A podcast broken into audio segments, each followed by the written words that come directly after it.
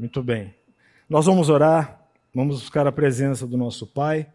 Alguém nesta manhã tem alguma necessidade que queira expor para que estejamos orando sobre ela? Rapidamente, alguém tem alguma necessidade que queira trazer a público? Levantou a mão, irmão? Não? Muito bem. Então nós vamos orar, vamos buscar a presença do nosso Deus. Buscar não, né? Continuar na presença do nosso Deus. Oremos então. Pai querido, é com alegria e um senso de pequenez que nós nos achegamos a este lugar e te pedimos que misericordiosamente tu uses mais este tempo na escola dominical que é tua, no seio da igreja que é tua, não só neste lugar, mas ao redor do mundo, para que tu instruas o nosso coração, que possamos ter reverência ao redor da tua palavra, dá-nos entendimento graciosamente para que possamos expor a tua palavra com fidelidade, não nos desviando para qualquer direção a não ser aquela que nos leva mais próximos a te conhecer e andar contigo totalmente inútil e inócuo o tempo aqui, se como este pequeno rebanho, tendo a ti como pastor, tu não falares. Não te emudeças, ó Deus. Por isso, toma todos os professores que hoje têm essa responsabilidade diante de ti nas tuas mãos e que nos faças instrumento da edificação da tua igreja, para trazer-nos direção, ensino, conforto, consolo, esperança também exortação, confronto, a fim de que os nossos caminhos sejam construídos no prumo, de acordo com a tua palavra. Por isso eu oro e clamo, apesar de mim mesmo, no nome de Jesus. Amém, Senhor. Amém. Amém. Estamos na nossa quinta aula e hoje eu pretendo terminar o segundo o segundo estágio da fé, que é o desenvolvimento da fé, crescimento, e já dar os passos para entrar no terceiro estágio da fé, que pretendo fazer isso é, na aula que vem, que é o amadurecimento. Né? E aí caminhando para o final do nosso curso, que é a consumação. Antes, porém, eu quero deixar já a segunda tarefa do nosso curso, ok? Há, irmãos que estão me entregando ainda a primeira tarefa, é, é bem-vinda, ok? Não tenha, não tenha problema, não passou do tempo. Se quiser fazer as duas, faça e entregue. Se não quiser entregar, também não há problema algum. Então, eu vou prescrever a segunda tarefa do nosso curso. Tá? Eventualmente, teremos a terceira. Mas a segunda tarefa do nosso curso é: eu proponho que você, esta semana, leia o livro de Abacuque o livro do profeta Abacuque. Ok? O livro do profeta Abacuque, salvo engano da minha memória, são três capítulos apenas, e há espaço para que você é, mastigue esse livro durante a semana. Tá? O livro do profeta Abacuque tem duas das mais belas e fundamentais declarações de fé do Antigo Testamento. E uma delas serviu como o patamar, o start da reforma, né? um dos pilares da reforma. Então, são três capítulos, leia o livro de Abacuque, ok? E você responderá a quatro perguntas, tá certo? É, quem não tem Bíblia comentada, se você não tem Bíblia comentada, e deseja se aprofundar um pouco mais no estudo das Escrituras, eu recomendo fortemente que você adquira, adquira uma. Tá?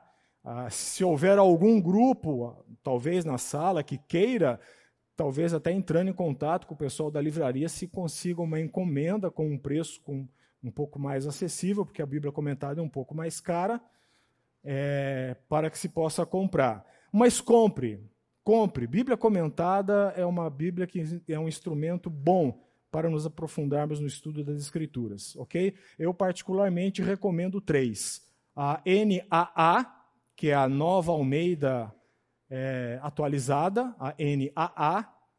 Tá? Essa Bíblia deve estar em tudo. Não, não vou dizer não, aí vocês descobrem o preço. A NAA, muito boa. A Bíblia de Charles Ryrie, Bíblia de Estudo de Charles Ryrie, tá? é uma Bíblia muito boa também, foi das primeiras que foi lançada. É muito boa essa Bíblia, tem comentários muito bons. E a Bíblia de John MacArthur Jr., tá? que é uma Bíblia comentada também. Essa das três me parece que é um pouco mais cara e andava esgotada, ok? Mas faça um esforço, porque é, às vezes pagamos coisas com alguma facilidade e nos, nos, nos, é, nos acanhamos diante do preço de uma Bíblia, não é? Às vezes você sai aí num almoço de família, fim de semana, você gasta tranquilamente aí uns 300, 400 reais. Né? Isso se for embora logo depois do almoço. Né? Se permanecer no lugar, ainda vai gastar mais. E, e, a gente às vezes olha um preço da Bíblia e fala: Nossa, está muito caro, não vou, não vou comprar. Gente, é investimento. Investimento para a vida. Ok? Muito bem. É, não estou ganhando nada com isso, absolutamente nada. Ok? Absolutamente nada. Então, incentivo você a comprar. Você responderá quatro perguntas após ler o livro de Apocalipse. Primeira pergunta. Oi? Ah, Abacuque. Abacuque, é. Eu só quis ver se vocês estavam bem acordados, prestando atenção. Professor nunca erra. Professor é inerrante. Você responderá quatro perguntas do livro de Abacuque, tá? Após lê-lo e estudá-lo. Primeira pergunta: qual era a queixa do profeta? Tá? Qual é a queixa do profeta? Essa é a primeira pergunta. Tá certo? Qual é a queixa do profeta? Segunda pergunta. Deus respondeu o profeta? Dentro dessa segunda, um complemento. Deus atendeu o profeta? Percebam que eu já estou fazendo uma diferença aí, tá? Deus responder não significa Deus atender. Ok, queridos? Então, muito bem. Primeira pergunta: qual era a queixa do profeta? Segunda pergunta: Deus respondeu o profeta? Pondo interrogação na mesma pergunta. Deus respondeu, né? Deus atendeu o profeta? Essa é a segunda pergunta. Ok? É, Terceira pergunta: qual foi a reação do profeta? Qual foi a reação do profeta? Ok? E quarta pergunta, quarta e última pergunta: quem mudou? Dois pontos. Deus, a circunstância ou o profeta? Entenderam? Quem mudou? É a quarta pergunta. Dois pontos. Deus, a, a circunstância ou o profeta. Tá certo?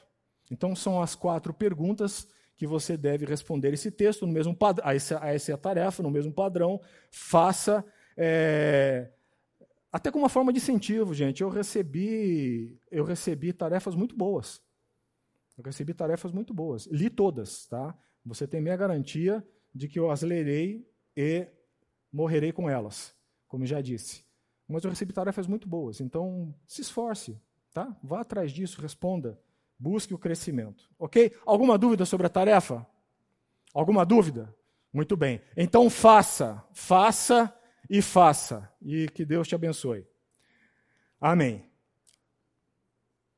Desenvolvimento e crescimento da fé, o segundo estágio onde nós estamos. Eu quero começar essa aula de hoje estabelecendo uma premissa, estabelecendo uma, uma proposição. Eu quero começar a aula de hoje estabelecendo um degrau, tá? Degrau é algo onde você sobe para alcançar alguma coisa, né? Quem sobe no degrau para não alcançar nada está perdendo tempo ou então está variando da cabeça.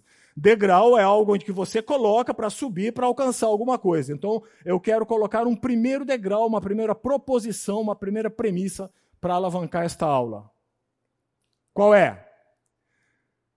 Na vida cristã não frutificar não é uma opção. Na vida cristã, não frutificar não é uma opção. Os dois nãos aí não estão como pleonasmo, não, estão como reforço da ideia. Na vida cristã, não frutificar não é uma opção. Você, se é salvo no Senhor Jesus e assentar-se-á comigo na mesa de Abraão, você tem que frutificar. Não é um convite que Deus faz a nós. Agora, já que eu salvei vocês, se quiserdes, frutificai. Não é um convite. Então, na vida cristã, não frutificar não é uma opção. E eu desejo que você encare isso de maneira tão séria quanto sério é o discurso de Deus a respeito disso nas Escrituras. Ok? Eu convido você a abrir a sua Bíblia lá no Evangelho de João. Evangelho de João, capítulo 15. Estou mais uma vez, queridos, usando a ara. Evangelho de João, capítulo 15. E antes de ler com vocês esse texto, eu peço que vocês tragam à memória aquela metáfora que eu estabeleci desde a primeira aula, a metáfora do fruto, a analogia do fruto. Lembram? Que eu convidei vocês a fazer uma analogia, em compasso com o desenvolvimento do nosso curso a respeito do fruto? Tá? O fruto cuja a, a, semente é lançada na terra, morre, nasce a fé, o fruto que é trabalhado pelo agricultor, porque nós já sabemos quem opera o nascimento da nossa fé, que começa a desenvolver, a encorpar o fruto que amadurece, não é? Você, o agricultor, ele se deleita ao ver o amadurecimento do fruto, ok? E o fruto que é colhido, que é consumado. Eu quero que você traga essa metáfora à sua mente, essa metáfora, essa analogia à sua mente ao ler este texto, ok? Leia comigo lá João 11, João, Evangelho de 11, Evangelho de João, capítulo 15, de 1 até o verso 5, ok? Vamos lá. Eu sou a videira verdadeira e meu pai é o agricultor. É, não frutificar não é uma opção. Eu sou a videira e o meu pai é o agricultor. Todo ramo que estando em mim não der fruto, ele o corta. E todo o que dá fruto, limpa, para que produza mais fruto ainda. A ação de Deus na nossa vida, ela nunca é passiva. Deus para você pode estar em silêncio algum tempo. E eu lhe garanto, porque as Escrituras garantem que no silêncio dele está trabalhando na sua vida. A ação de Deus nunca é passiva. Deus trabalha 24 horas nas nossas vidas e no mundo. Verso 3: Vós já estáis limpos pela palavra que vos tenho falado. Verso 4: permanecei em mim e eu permanecerei em vós. Essa coisa de permanecer dá a ideia do tabernacular. Lembra do Antigo Testamento? Tabernacular, ok? O Espírito Santo morando em nós. O tabernáculo do Senhor. Vós sois o quê? O vosso corpo é templo do Espírito Santo. Verso 4 permanecei em mim e eu permanecerei em vós. Como não pode o ramo produzir fruto de si mesmo, se não permanecer na videira, assim nem vós podeis dar, se não permanecerdes em mim. De novo, verso 5: Eu sou a videira, vós os ramos. Quem permanece em mim e eu nele, este dá muito fruto. Porque sem mim nada podeis fazer. O pai é o agricultor. Ok? E nós temos que frutificar na nossa vida cristã. A fé, ela nasce para frutificar. E de novo, para frutificar para quem? A árvore. O que, que é o fruto? O fruto é o resultado de uma árvore sadia. A árvore que não está sadia, ela não frutifica. Da mesma forma, o fruto é o que para a árvore? Existe árvore que produz para ela mesma? Não existe.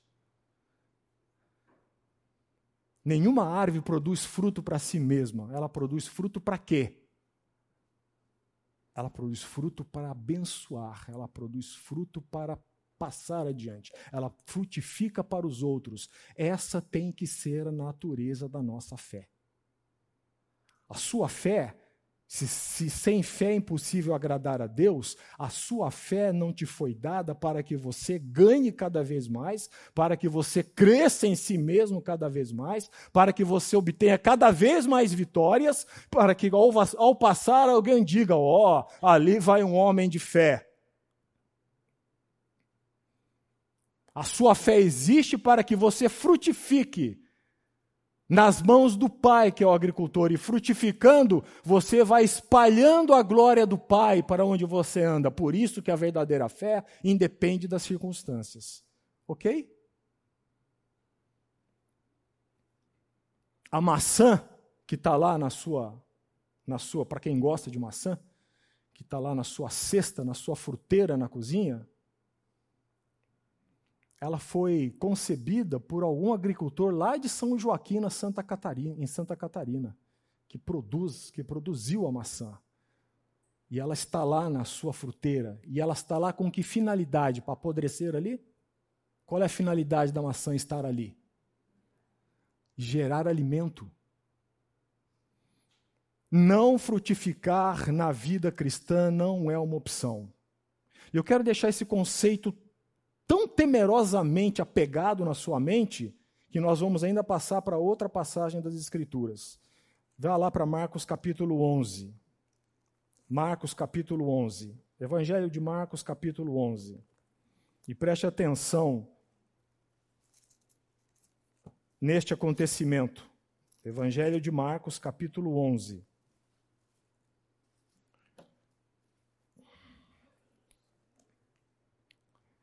Evangelho de Marcos, capítulo 11. Nós vamos ler do verso 12 ao verso 14. Depois nós daremos um pulo mais para frente. Evangelho de Marcos, capítulo 11. Estão comigo? No dia seguinte, quando saíram de Betânia, teve fome. Quem teve fome? Jesus Cristo, nosso Senhor. Ele teve fome. 100% homem, 100% Deus. Ele teve fome.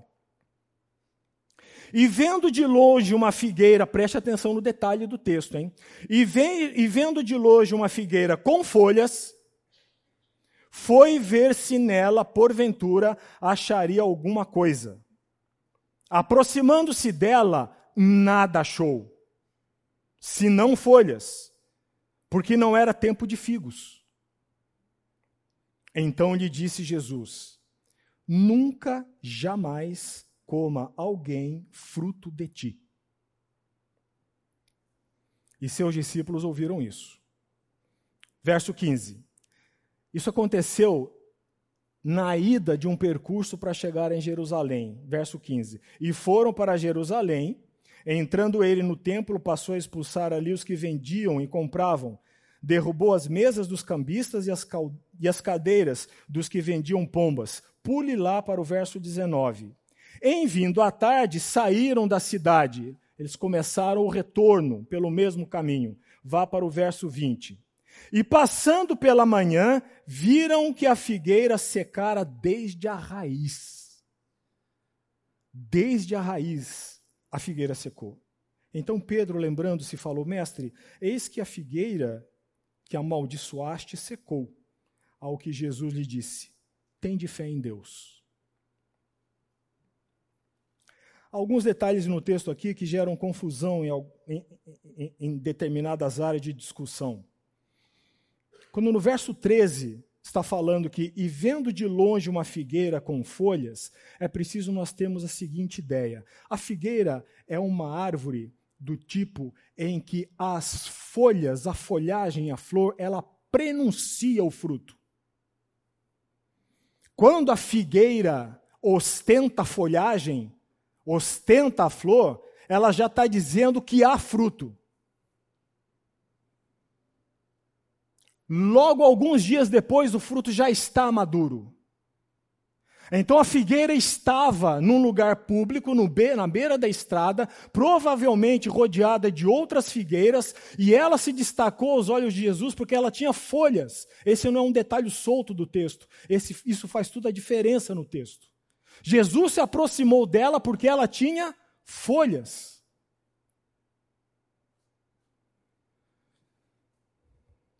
Foi ver se nela, porventura, acharia alguma coisa. Aproximando-se dela, nada achou senão folhas, porque não era tempo de figos. E Jesus então lhe disse: Nunca mais ou jamais coma alguém fruto de ti. E seus discípulos ouviram isso. Essa era uma lição para a casa de Israel e é uma lição para nós hoje. Aquela figueira estava ali, e a ilustração que Jesus estava querendo transplantar para a mente daqueles que estavam perto, aquela figueira estava ali ostentando algo que não era. Aquela figueira estava ali ocupando um espaço e visivelmente ostentando algo que não era. Ela estava ali mostrando a todos que era exuberante, que poderiam se achegar, que haveria fruto, mas não tinha. Percebe a essência do ensino? Jesus não chegou nela e, ao não ver figos, mandou que ela se secasse. E, gente, em 24 horas, se você for para o texto de 21, capítulo 21 de Mateus, Mateus relata imediatamente, aqui Mateus está dando um outro enfoque à situação, mas Mateus fala imediatamente ela secou.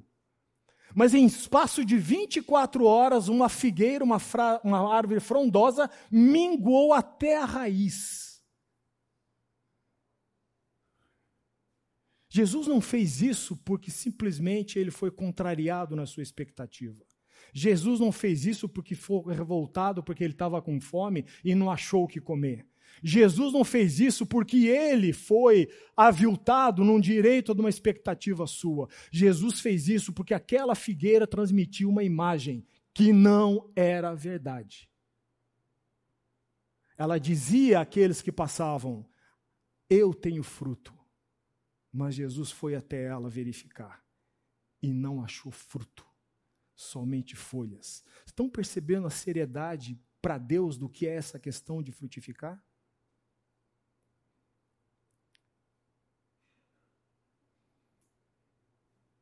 Deus leva muito a sério a isso.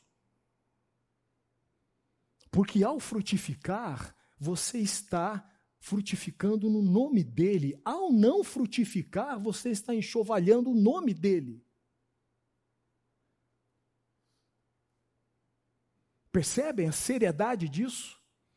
A nossa fé não nasceu para não frutificar. Isso não é opção.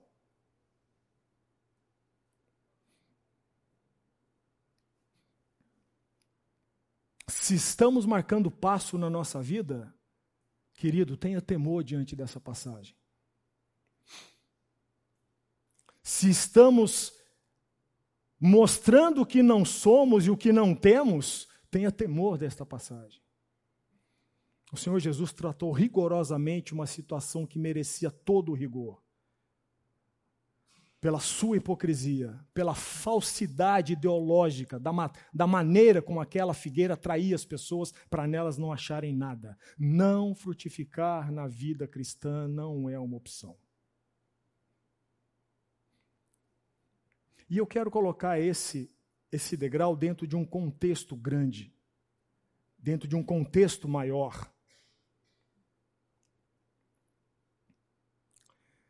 Qual é o contexto maior? para depois dele eu colocar o segundo degrau. Qual é o contexto maior? Incapaz, incapaz de enfrentar frontalmente Deus? Porque é uma potência, vejam o meu símbolo, é uma potência menor diante de uma potência. O diabo tem duas estratégias que ele usa. E é dessas duas estratégias advém os dois nomes bíblicos, os dois rótulos, as duas denominações que a palavra de Deus lhe dá. Como tentador, o diabo tenta afastar o homem de Deus. Foi isso que aconteceu em Gênesis 3. Lembra o capítulo da queda? Já leram? Só para a gente não passar em branco, Gênesis 3:1, por favor, alguém leia. Gênesis 3:1.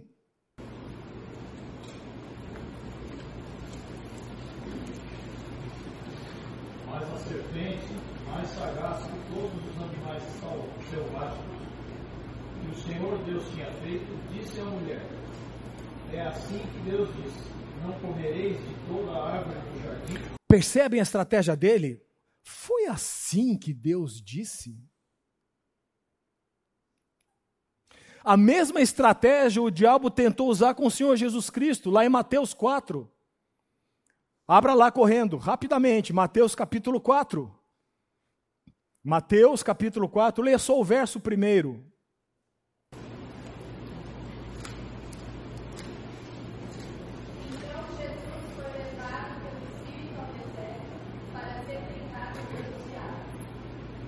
Vejam aí. A primeira estratégia, o plano de ação do diabo, que lhe dá o nome de tentador pelas Escrituras, é essa. Como tentador, o diabo tenta afastar o homem de, de Deus. Ele tenta colocar uma cunha. Já viram cunha? Quando se está partindo lenha, aos lenhadores aqui da sala. Quando. Parece, né? Quando se está partindo lenha e ela chega no momento em que o machado não consegue mais golpear para abri-la, o que, é que o lenhador faz? Ele pega uma cunha, uma espécie de um cutelo grande, afunilado, ele crava a cunha naquele buraco. E aí ele dá com o machado na cunha, não mais na madeira. E a cunha então faz o quê? Quebra a madeira, separa a madeira. Mas o diabo tem outra estratégia, que advém o outro nome que a Escritura lhe dá: acusador. Como acusador, o diabo tenta fazer o caminho inverso, afastar Deus do homem. Estão entendendo a estratégia dele? Abra lá em Zacarias capítulo 3. Zacarias, livro do profeta Zacarias, capítulo 3. Verso 1. E alguém leia. Deus me mostrou o sumo sacerdote Josué, o qual estava diante do anjo do Senhor, e Satanás estava à mão direita dele, para lhe se opor. Essa é uma visão do profeta Zacarias. Depois você lê o texto aí se você quiser. Ok? Josué, o sacerdote Josué, está representando a nação de Israel. E a imagem que aparece ao profeta é como se fosse um tribunal onde Deus preside o tribunal e a nação de Israel, na pessoa de Josué, está sendo acusada pelo acusador. Quem é o acusador no texto? Satanás. Satanás. Corra lá para Apocalipse, capítulo 12, verso 9 e 10. Apocalipse, capítulo 12, verso 9 e 10. Quem achou, por favor, leia.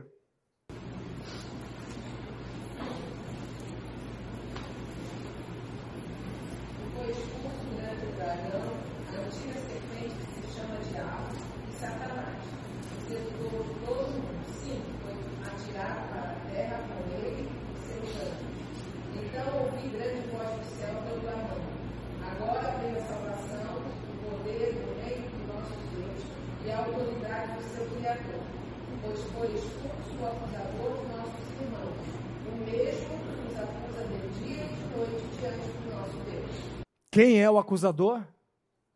Satanás. Satanás.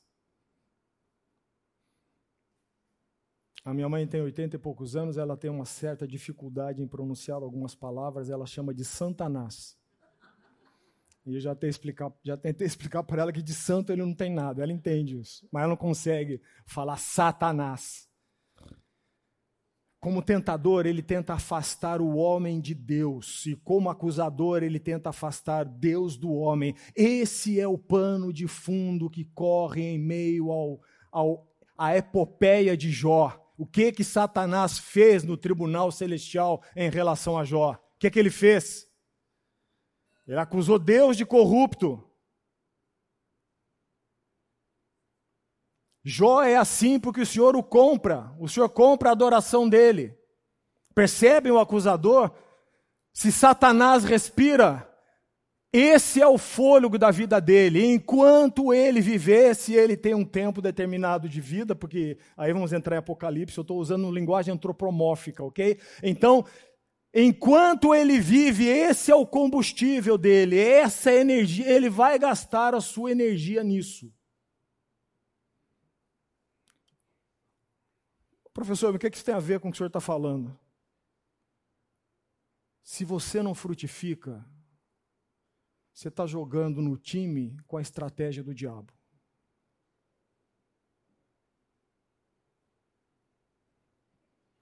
Percebem? Percebem a seriedade disso? O que, que é mais hábil na mão do nosso inimigo? Uma igreja de portas fechadas ou uma igreja pregando heresia?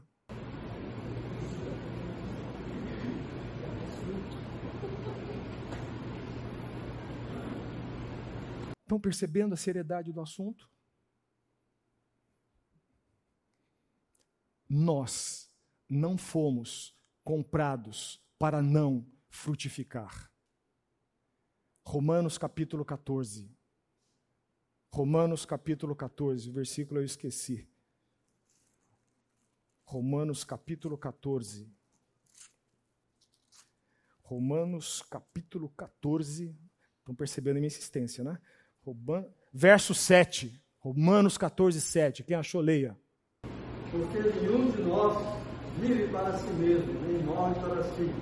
Porque se vivemos, para o Senhor vivemos, se morremos para o Senhor morremos. Quer pois, vivamos ou morramos, somos do Senhor. Meu querido irmão em Cristo, minha querida irmã em Cristo, não frutificar não é uma opção. Mas e se eu não frutifico? Mas se eu não me convenço que eu devo me colocar nas mãos do agricultor para dar fruto? Isso amarrará as mãos de Deus? Agora eu quero colocar o segundo degrau para a gente subir mais alto.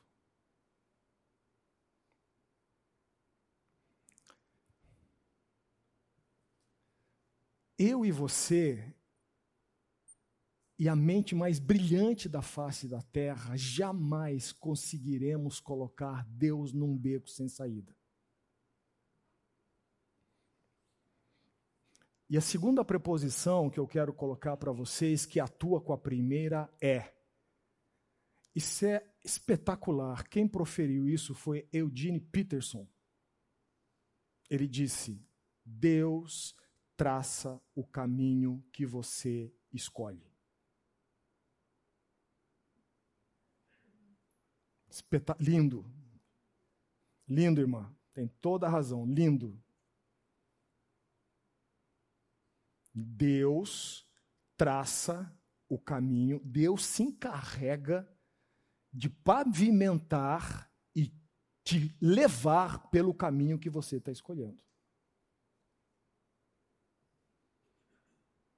De Deus não se zomba. Nós nunca conseguiremos colocar Deus numa posição de chantagem. Nós nunca conseguiremos colocar Deus numa posição de dúvida. Jorge Cota se recusa a levar aquela vida, se insiste, o que é que eu faço agora? Não existe isso. o caminho que você escolhe, Deus se encarregará de traçá-lo, de pavimentá-lo. Deus se encarregará, não tem a menor dúvida disso. É fácil, às vezes, olhar para a vida de determinadas pessoas, eu não estou me referindo a absolutamente ninguém aqui desta sala, nem desta igreja, são exemplos que eu vi no meu, no meu caminhar de mais de 50, mais de 50, mais de 58 anos, em que é fácil perceber que aquela pessoa encontrou lá na frente aquilo que ela desejou cá atrás. Deus traça o caminho que você escolhe.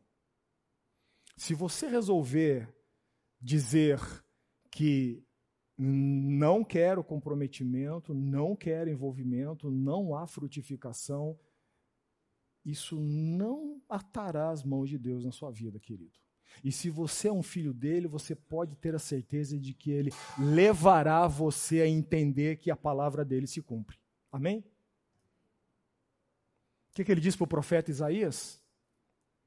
Seca-se a erva e cai a flor, mas a minha palavra jamais passará, porque é Deus quem empenha o seu nome nela. Então, amados, esse primeiro susto temeroso, mas muito proveitoso, é para que você compreenda que a fé, ela precisa se desenvolver e ela precisa se precisa frutificar e frutificar para uma vida que vai levar os outros ou vai caminhar em meio às circunstâncias e irradiar aos outros quem é Deus. Essa é a verdadeira fé. A reboque podem vir bênçãos para mim, com certeza. Absoluto. Até materiais, sim, até materiais, por que não? Deus não é absenteísta. O que, que ele falou lá no Salmo 50? Minha prata, meu é ouro. Por acaso aquilo que é na terra pertence ao homem? Hein? Dos 400 hotéis que existem lá em Ubatuba, já imaginou se Deus resolvesse secar o mar? Se Deus resolvesse secar o mar, o que seria daquela cidade? Minha prata, meu é ouro. Tomemos isso a preceito, meu amado. A fé tem que desenvolver. A fé tem que desenvolver. A fé tem que frutificar. Você tem que frutificar para a glória do nosso Senhor Jesus Cristo, tornando-se cada vez a imagem do Filho dele, como está escrito em Romanos 8, 28 e 29. Amém? Como fazer isso? Como fazer isso? Existe uma dinâmica na vida cristã que eu chamarei de de para. Existe uma dinâmica no crescimento da fé que eu chamarei de de para. E eu peço que você abra lá em 1 de Tessalonicenses, 1 de Tessalonicenses, e nós vamos ler do capítulo 1, do verso 1 até o verso 9.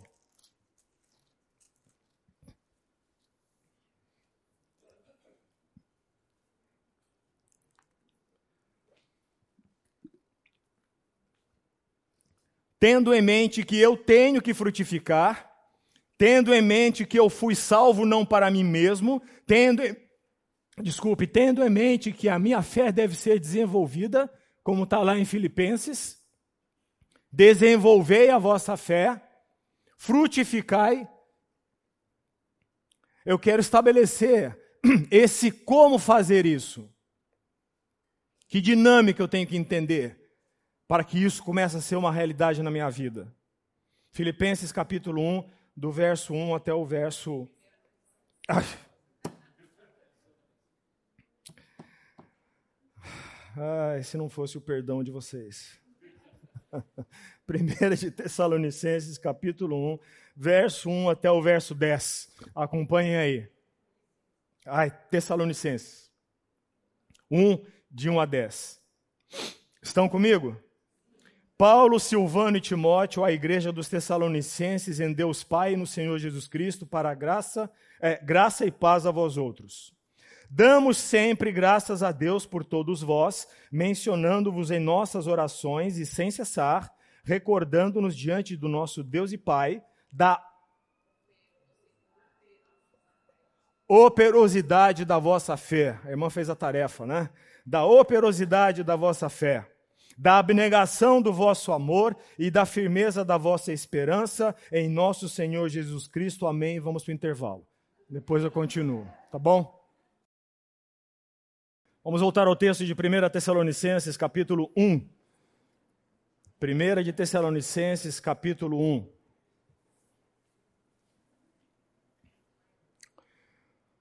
Vou, é, lerei tudo de novo. Paulo, Silvano e Timóteo, à igreja dos Tessalonicenses, em Deus Pai e no Senhor Jesus Cristo, graça e paz a vós outros.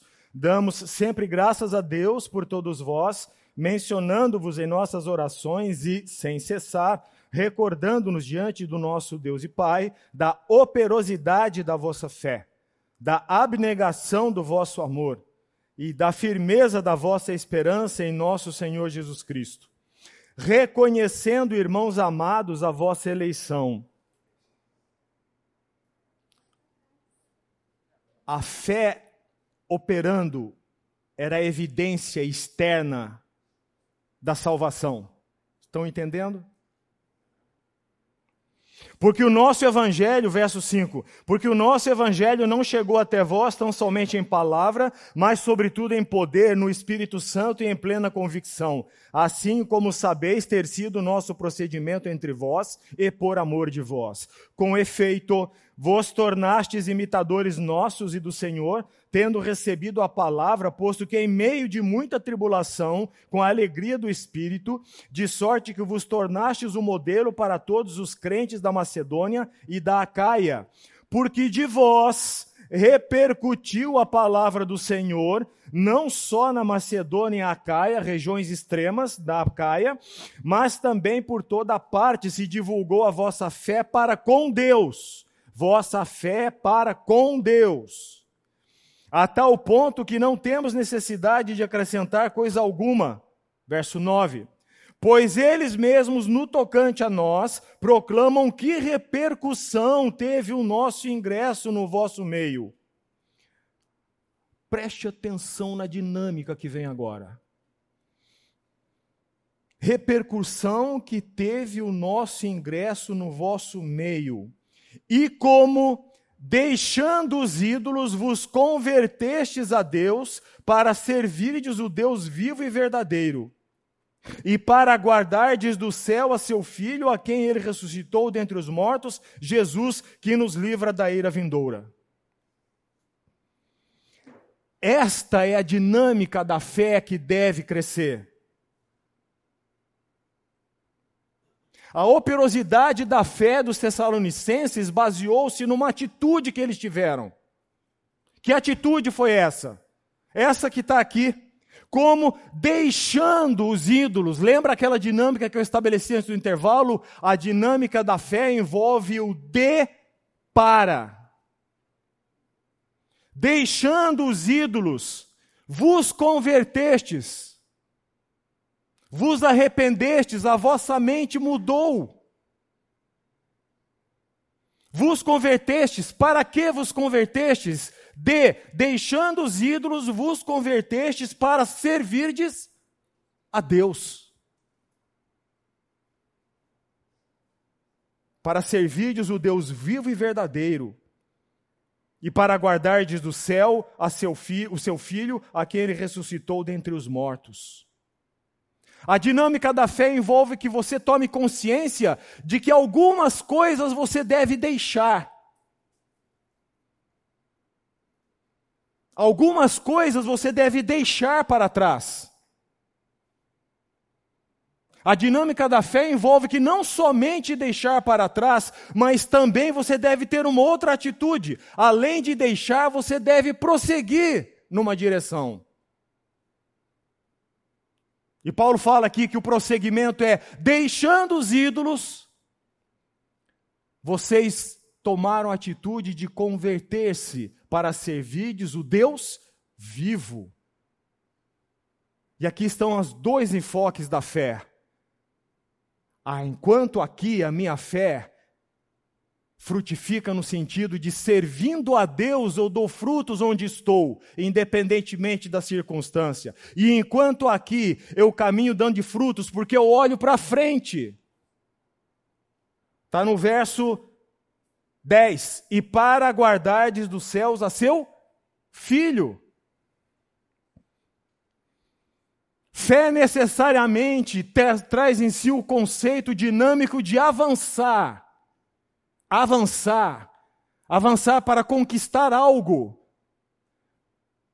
E eu não posso avançar para conquistar algo se eu trago a mim, preso a mim, ou se eu insisto em carregar coisas que me impedem de avançar para conquistar esse algo. Estão percebendo a dinâmica do de para? Ídolo aqui é qualquer coisa. Qualquer coisa que tome o lugar e o valor de Deus na sua vida. Pode ser uma pessoa, pode ser um relacionamento, pode ser a conquista de um ideal, pode ser uma ideologia, pode ser uma maneira de ver as coisas, pode ser qualquer coisa, qualquer coisa que tome o lugar de Deus na sua vida e impeça você de crescer. Isso a Bíblia chama de ídolo. Deixar, como deixastes os ídolos, e vos convertestes a Deus para servirdes o Deus vivo. Deixar o passado, há pessoas que são convertidas, vieram de um emaranhado do lamaçal do pecado, como eu vi, mas ainda hoje carregam dúvidas a respeito do passado. O sangue do Senhor Jesus Cristo é poderoso para tratar do seu passado e ele já foi tratado na cruz. A sua função agora é olhar para frente. A fé envolve você ter dois olhos, não tem? Então vou usar uma simbologia. A, a fé envolve você pegar um olho e olhar aqui e o outro olhar para cima. Enquanto aqui eu frutifico, mas eu frutifico na esperança de quem? Está no verso 10: para guardardes dos céus o seu filho, Senhor Jesus Cristo. É para os céus que eu vou, não é? Você está peregrinando aqui nessa terra, você se, se acha um peregrino? Você se acha um forasteiro? Forasteiro é aquele que não tem pátria. Esse é um forasteiro. Peregrino é aquele que não tem lugar de pouso definitivo. Interessante que o autor de Hebreus usa as duas metáforas para nos chamar, né? Nós somos peregrinos e forasteiros. E por que, que nós somos forasteiros? Porque a nossa pátria não é essa. E por que, que nós somos peregrinos? Porque aqui nós não acharemos pouso e descanso. Então a nossa fé tem que nos mover para onde? A nossa fé tem que nos tirar dos olhos que amarram as circunstâncias da minha vida e entender que Deus está trabalhando através das circunstâncias para o que? Desenvolvimento da minha fé. A fé aponta para frente, a fé me remete à frente. Imagine o trem a vapor. Os trens a vapor antigamente, na ponta do eixo da chaminé, tinha uma grande holofote, não tinha? Para iluminar, não é isso? A fé é mais ou menos esse trem com o holofote virado para trás. Você caminha na escuridão porque nós não vemos aquilo que vemos, nós caminhamos em fé, mas estamos seguros, não descarrilhamos, que estamos no trilho da palavra. E o holofote está virado para trás porque, à medida que o nosso trem avança, o holofote vai deixando as coisas para trás, a negritude vai ficando para trás, não é isso? Entende o movimento de para?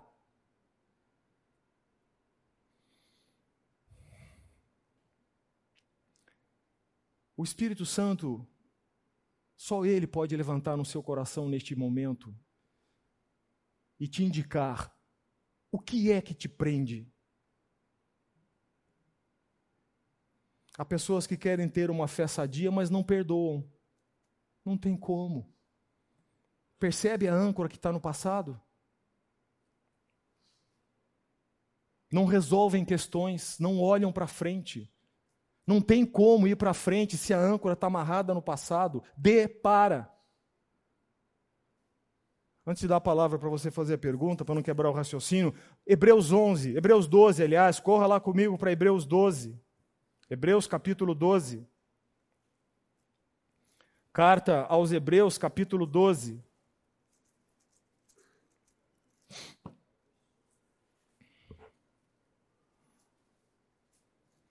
Carta aos Hebreus, capítulo 12. Acharam? Portanto, também nós, visto que temos a rodear-nos tão grande nuvem de testemunhas, e que testemunhas são essas? São, as, são os, os, homens da fé, as mulheres, as pessoas que estão elencadas no capítulo 11. Lembra o capítulo 11, que tradicionalmente na doutrina cristã é chamado da galeria dos heróis da fé? Você aprendeu isso na escola dominical? É, galeria dos, dos heróis da fé. Né? Então, essas testemunhas que o autor de Hebreus está fazendo referência aqui, ó, portanto, também nós, visto que temos a rodear-nos tão grande nuvem de testemunhas, são essas pessoas que ele elencou lá no capítulo 11. A palavra fé aparece no capítulo 11 25 vezes. Quantos versículos tem o capítulo 11?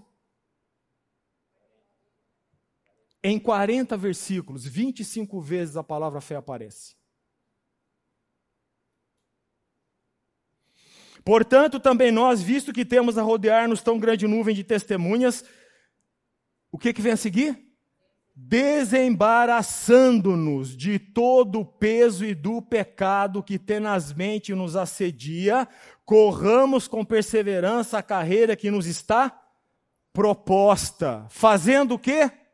Olhando firmemente para quem? o autor e consumador da fé, Jesus, o qual, em troca da alegria que lhe estava proposta, suportou a cruz, não fazendo caso da ignomínia, e está sentado à destra do trono de Deus. Que texto maravilhoso, não é? Desembaraçando-nos, deixando, desembaraçando-nos, dá. A, a imagem que se tem é de alguém que está carregando um fardo e o autor de Hebreus foi tão preciso nisso, tão preciso nisso, que ele diz que nós devemos nos desembaraçar de todo peso e pecado. E o que, que ele quis dizer com isso? Há coisas que necessariamente na nossa vida não são pecado em si mesmas, mas são pesos. Pesos que nós insistimos em carregar. E que fazem com que nós estejamos no campo da estratégia do inimigo desembaraçando-nos de todo peso e do pecado, livrando-nos disso e fazendo algo no lugar. O quê? Corramos a carreira que nos está proposta. O verdadeiro evangelho, meus amados, diferente de toda filosofia humana, ok? Você pode pegar Cortella, quem você quiser que está aí na mídia, toda a filosofia humana, toda a filosofia humana, diferente de tudo que existe, o evangelho do Senhor Jesus Cristo, a palavra de Deus, ela atrela uma dinâmica na outra. É o deixar e revestir. Despojai-vos e revesti-vos. Deixem de fazer alguma coisa, mas façam outra no lugar. Não é só simplesmente deixar de fazer. O apóstolo Paulo coloca isso em prática no capítulo 4 de Efésios. Aquele que mentia, não minta mais Faça o quê? Fique em silêncio? Fale a verdade. Até porque em silêncio você pode estar mentindo. Não é isso? Alguém vem falar alguma coisa para você que não é verdade a respeito do outro, né? E você. Né?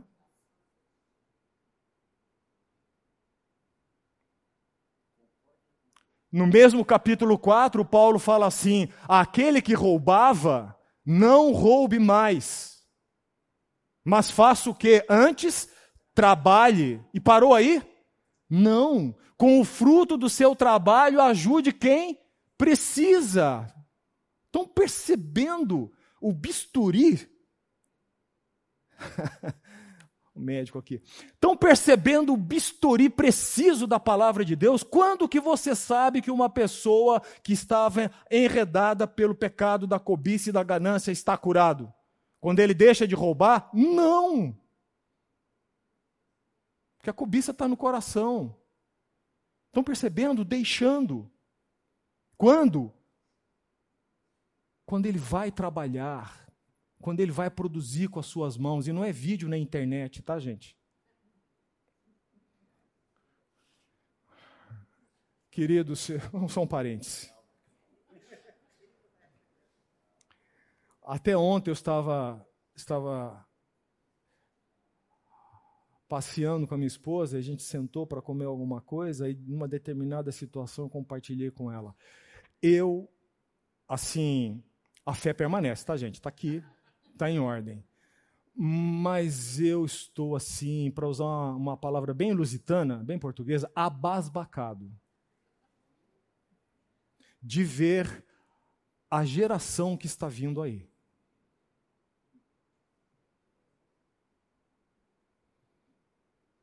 Pais, prestem atenção como vocês estão plantando. Nós estamos vivendo uma época de imbecilidade geral.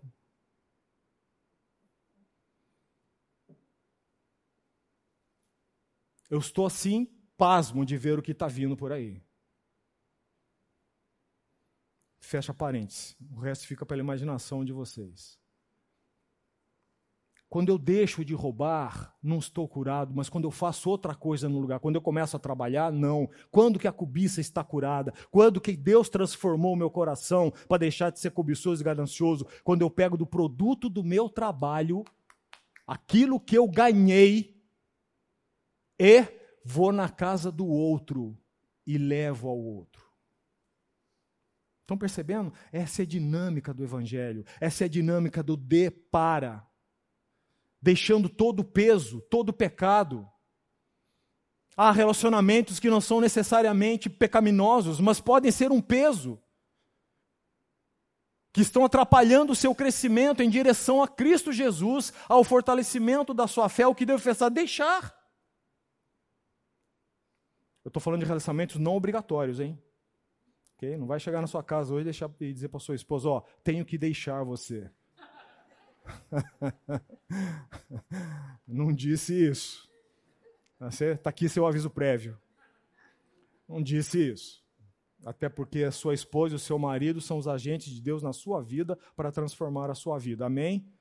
Ok, eu estou falando de relacionamentos não obrigatórios. Ok? Há coisas que você tem que deixar, você tem que identificar. Ore ao Senhor Jesus. Pai, abre o meu coração e veja o que há de peso e pecado na minha vida, porque eu tenho que ir para. Finalmente chegou sua vez. É, ficou um pouco confuso para mim ah, quando que o, especialmente no texto de Tessalonicenses, mas no texto de Hebreus também, quando que o abandonar algo fez parte do momento em que a fé nasce, do momento em que a fé amadurece. Por exemplo, texto de Tessalonicenses, você diz que a operosidade da fé dos Tessalonicenses é vista no momento em que eles abandonam os ídolos. É, eu tinha entendido que esse abandono dos ídolos para se converter a Deus não fazia parte necessariamente da frutificação da fé, do amadurecimento da fé, mas sim do momento do nascimento dela. E aí, no texto de Hebreus também fala de, de se despir e, e é, se é, desvincular de uma vida de pecado e começar a correr a vida que nos é proposta. Então, isso para mim não ficou claro.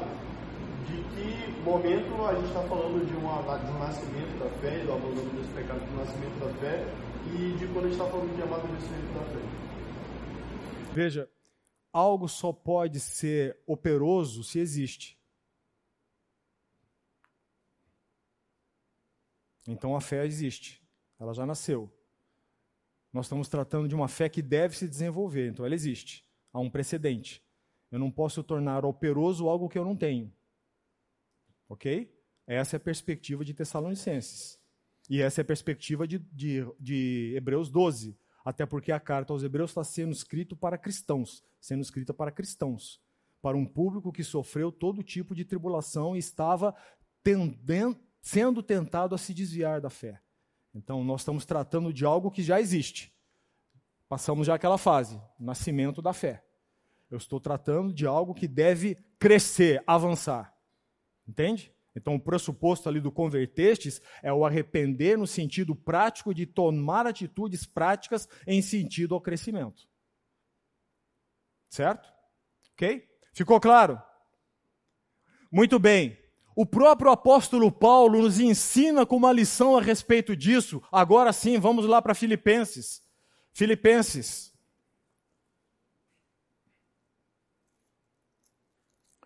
Carta de Paulo aos Filipenses.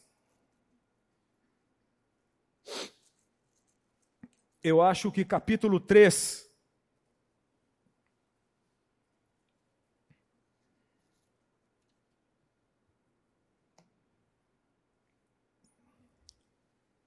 Carta de Paulo aos Filipenses, capítulo 3. Vocês devem saber que a carta aos Filipenses é chamada da carta da alegria, né? Do apóstolo Paulo. E esse apóstolo Paulo,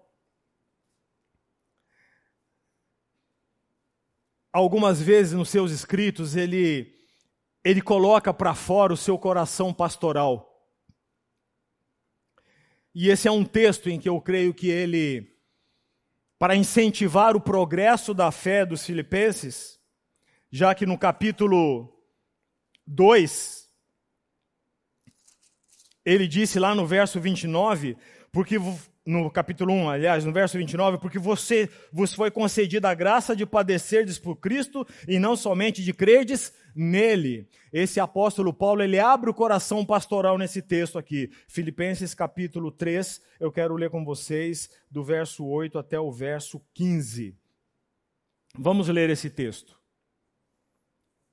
Tome esse texto para você como se Paulo tivesse mandado um e-mail para você.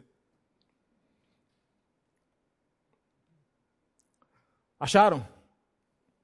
Sim, deveras considero tudo como perda, por causa da sublimidade do conhecimento de Cristo Jesus, meu Senhor, por amor do qual perdi todas as coisas e as, as considero como refúgio para ganhar a Cristo e ser achado nele, não tendo justiça própria que procede da lei, senão a que é mediante a fé em Cristo Jesus. E olha que se alguém que passou na face da terra teria todo o direito de orgulhar-se da justiça que há na lei, esse alguém chama-se Paulo, Saulo de Tarso. Se não mediante a fé em Cristo Jesus, a justiça que procede de Deus, baseada na fé, novamente para o conhecer e o poder da sua ressurreição e a comunhão dos seus sofrimentos, conformando-me com ele na sua morte, para de algum modo alcançar a ressurreição dentre os mortos. Preste atenção no tom pessoal agora de Paulo. Ele está abrindo o coração aqui. Não que eu já o tenha recebido ou tenha já obtido a perfeição. Mas prossigo para conquistar aquilo para o que também fui conquistado por Cristo. Irmãos, quanto a mim, não julgo havê-lo alcançado, mas uma coisa eu faço, esquecendo-me das coisas que para trás ficam e avançando para as que estão diante de mim, ou as que diante de mim estão, prossigo para o alvo, para o prêmio da soberana vocação de Deus em Cristo Jesus. Estão percebendo a dinâmica? Veja como ele fecha esse, esse contexto no verso 15. Todos, pois, que somos perfeitos, ou seja, todos, pois, que devemos pensar maduramente a respeito das nossas vidas, Todos, pois, que somos perfeitos, tenhamos este mesmo sentimento. Que este mesmo sentimento. E se porventura pensais de outro modo, também isto vos esclarecerá. Que este sentimento, Paulo está dizendo, apeguem-se a algo. A uma só voz, Paulo aqui condena o legalismo, o perfeccionismo e todas as coisas que nos impedem de crescer. Ele está dizendo: olha, eu não alcancei isso ainda. Eu não alcancei a perfeição. Eu continuo lidando com as minhas questões pessoais. Mas uma coisa eu faço. Uma coisa eu pautei a minha vida para fazer. O que, que ele pautou a sua vida para fazer? Verso 12: Mas prossigo para conquistar. Esse prossigo aqui, essa palavra prossigo, ela é empregada no grego aos atletas, sabe os atletas lá da Grécia Antiga? Ela é empregada no grego para identificar um velocista. Porque essa palavra encerra duas atitudes ao mesmo tempo: agressividade e energia. E é disso que um velocista precisa, não é? Não é isso? Vocês devem ter assistido à última competição de 100 metros, a corrida mais rápida, a prova mais rápida do mundo, em que Usain Bolt, já ouviram falar de Bolt? Em que ele competiu. Quando vocês prestam atenção no vídeo, depois que passa aquela toda aclamação da plateia, e a câmera passa em fileira todos aqueles atletas, quase todos eles estão fazendo uma coisa. Eles estão movimentando os músculos, ok?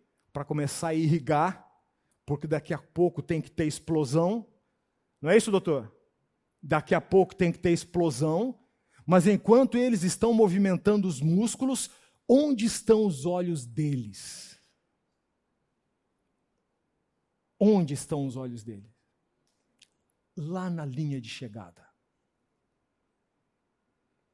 Eles não estão olhando para a plateia. Eles não estão olhando para o lado. Eles não estão olhando para ver quem está atrás. Eles não estão olhando para a periferia. Eles não estão olhando para o céu. Onde estão os olhos dele? Lá. É lá que eu tenho que chegar. É lá que eu tenho que chegar.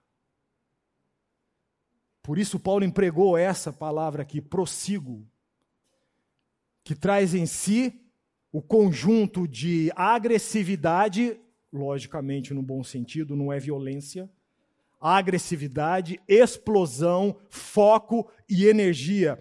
Prossigo para conquistar aquilo para o que também fui conquistado. Quem fará essa obra em mim? O agricultor mas eu tenho que me dispor. Eu tenho que me dispor, eu tenho que entender essa dinâmica para aquilo para o que também fui conquistado. De novo, Paulo abre o coração, ele está se igualando a nós, ele não está acima de nós dizendo eu já sou e faço isso. Ele se iguala a nós. Irmãos, quanto a mim, de novo ele fala: não julgo havê-lo alcançado, mas uma coisa eu faço dentro daquele prossigo. O que é que ele faz? Esquecendo-me das coisas que para trás ficam e avançando para as que estão diante de mim, ou as que diante de mim estão, de novo prossigo para o para o alvo. Já viram algum atleta correndo com uma corrente, uma bola no, atrás? Já viram? Já perceberam os atletas que correm obstáculo? A grande percentual da queda deles, sabe por quê? Porque eles se distraíram do percurso. Isso é fato científico, objeto de estudo. Sabe aquela corrida que o cara tem que pular obstáculo? 400 metros com barreira? Acho que é 400 metros com barreira. Já há estudos entre, entre a área dizendo que o maior percentual de quedas foi porque ele desviou o foco. Ele passou a prestar atenção em quem estava ameaçando a posição dele do lado. Ele tirou o foco lá da frente. Vocês estão entendendo?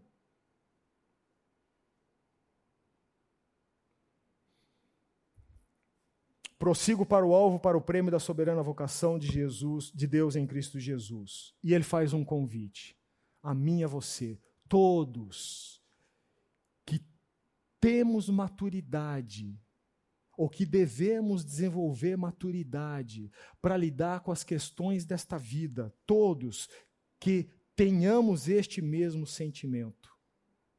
Que sentimento? Há algo em sua vida que precisa ser deixado para trás? Há algo em sua vida que precisa ser precisa ser restaurado? A maneira de viver, a maneira de pensar, a maneira de agir, a maneira de lidar com as questões. As circunstâncias da vida estão aí para isso. Porque você tem um alvo. Se você não tem esse alvo, se o seu alvo não é aquele que está lá como um atleta, é inócuo esse tempo que você está aqui. Percebem? Temos que frutificar. Temos que permitir e desejar que Deus faça obra na minha vida e na sua vida. Essa semana eu dei a palavra numa cononia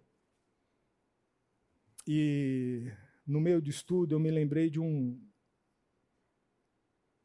eu me lembrei de, um, de uma cena alguns anos atrás eu fui convidado para falar num evento lá no Palavra da Vida. Eles têm um evento que chama-se Pai e Filho. É um fim de semana lá na estância do Palavra da Vida em Atibaia, só para pais e filhos. Tem pai e filho e depois em outra época tem mãe e filha. Então somente pais e filhos vão. E eles me convidaram para falar aquele fim de semana lá.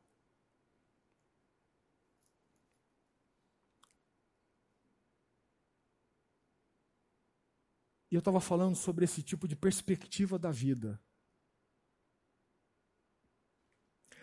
Há pessoas que desejam algo, que aconteça algo, ou desejam viver algo lá na frente. Mas elas se esquecem que esse algo começa a ser construído agora. É agora que começa a ser construído. E no final dessa, dessa, de um dos dias, eu estava saindo pelo corredor e encontrei um senhor que estava ali. Quem conhece tem a livraria, depois tem um corredor. Ele estava encostado na pilastra da livraria. Eu passei, ele me chamou. Queridos, eu, eu fiquei ali com aquele senhor. Eu acho que ele levou uns, uns cinco ou dez minutos para se recompor de tanto que ele chorava. De tanto que ele chorava. E a tristeza dele era justamente essa. Ele chegou no momento da vida dele em que ele olhava para trás e dizia: Não frutifiquei. Não estou vendo hoje no meu convívio, onde vivo, na minha família, o que eu gostaria de ver quando chegasse essa idade. Percebem? Eu nunca ouvi alguém dizer lá na frente, aproximando-se o dia de o Senhor Jesus nos chamar, nunca ouvi ninguém dizer, disse, puxa vida, como eu só queria ver encrenca agora. Como eu só queria ver briga e dissensão ao meu redor. Como eu devia ter construído mais duas casas. Nunca vi ninguém dizer isso. Estão entendendo a dinâmica da fé? Estão entendendo a estratégia do diabo? Nós precisamos, para lutar com o inimigo, precisamos saber qual é a estratégia dele. Nenhum comandante vence a guerra se não conhecer o inimigo. Conhecendo isso e sabendo para que Deus nos converteu, e para que serve a nossa fé, deixando, desembaraçando-nos, tirando a mochila de pedras que você não precisa levar, tirando da mochila pecados que você tem que colocar nas mãos de Deus para que Ele trate. Avancemos para onde? Avancemos para o alvo da nossa soberana vocação, enquanto caminho aqui frutificando. Essa é a tônica do desenvolvimento da fé. Dê para foi isso que os filipenses fizeram. Deixando, avancei para algum lugar. Amém, queridos? Por favor, vá para casa e pense nas duas proposições que nós colocamos. Não, na vida cristã, não frutificar não é opção. Ok? Segundo, Deus traça o caminho que você escolhe. Há pessoas que hoje estão chorando, lamentando erros cometidos cujas consequências vieram anos depois. Anos depois. E eu vou te dizer uma coisa: ela chegou a essas consequências porque Deus pavimentou o caminho. De Deus não se zomba. De Deus não se zomba. O sangue de Jesus Cristo não foi vertido inutilmente naquela cruz. Deus garantirá isso. Deus garantirá isso. Tenhamos temor disso, senhores. Que Deus nos abençoe, nos guarde e nos faça frutificar. Pense nisso, ore a respeito disso e deseje isso para a sua vida. Aula que vem, vamos falar sobre o amadurecimento da fé. Amém? Alguém tem alguma dúvida? Se não tem, tarefinha para a aula que vem, fiquemos em pé e um irmão ou uma irmã que tenha o desejo, ore para nos despedir.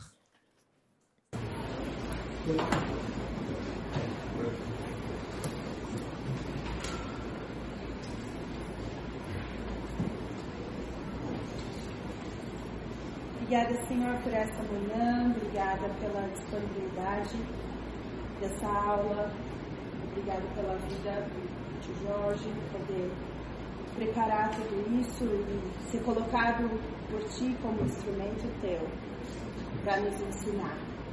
Que Teu Espírito Santo nos convença dos nossos pecados, daquilo que precisamos abandonar, para que a nossa fé se torne cada vez mais prática, madura, que possamos dar frutos, Deus. Amém. Traz à nossa memória tudo que ouvimos aqui hoje.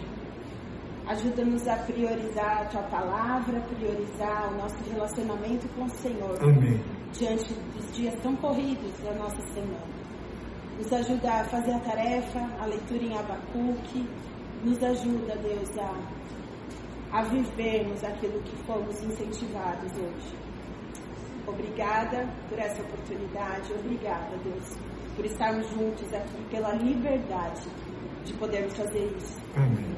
Nos abençoa ainda no restante do dia de hoje, que possamos te honrar em tudo o que fizemos. Em nome de Jesus, amém. Amém.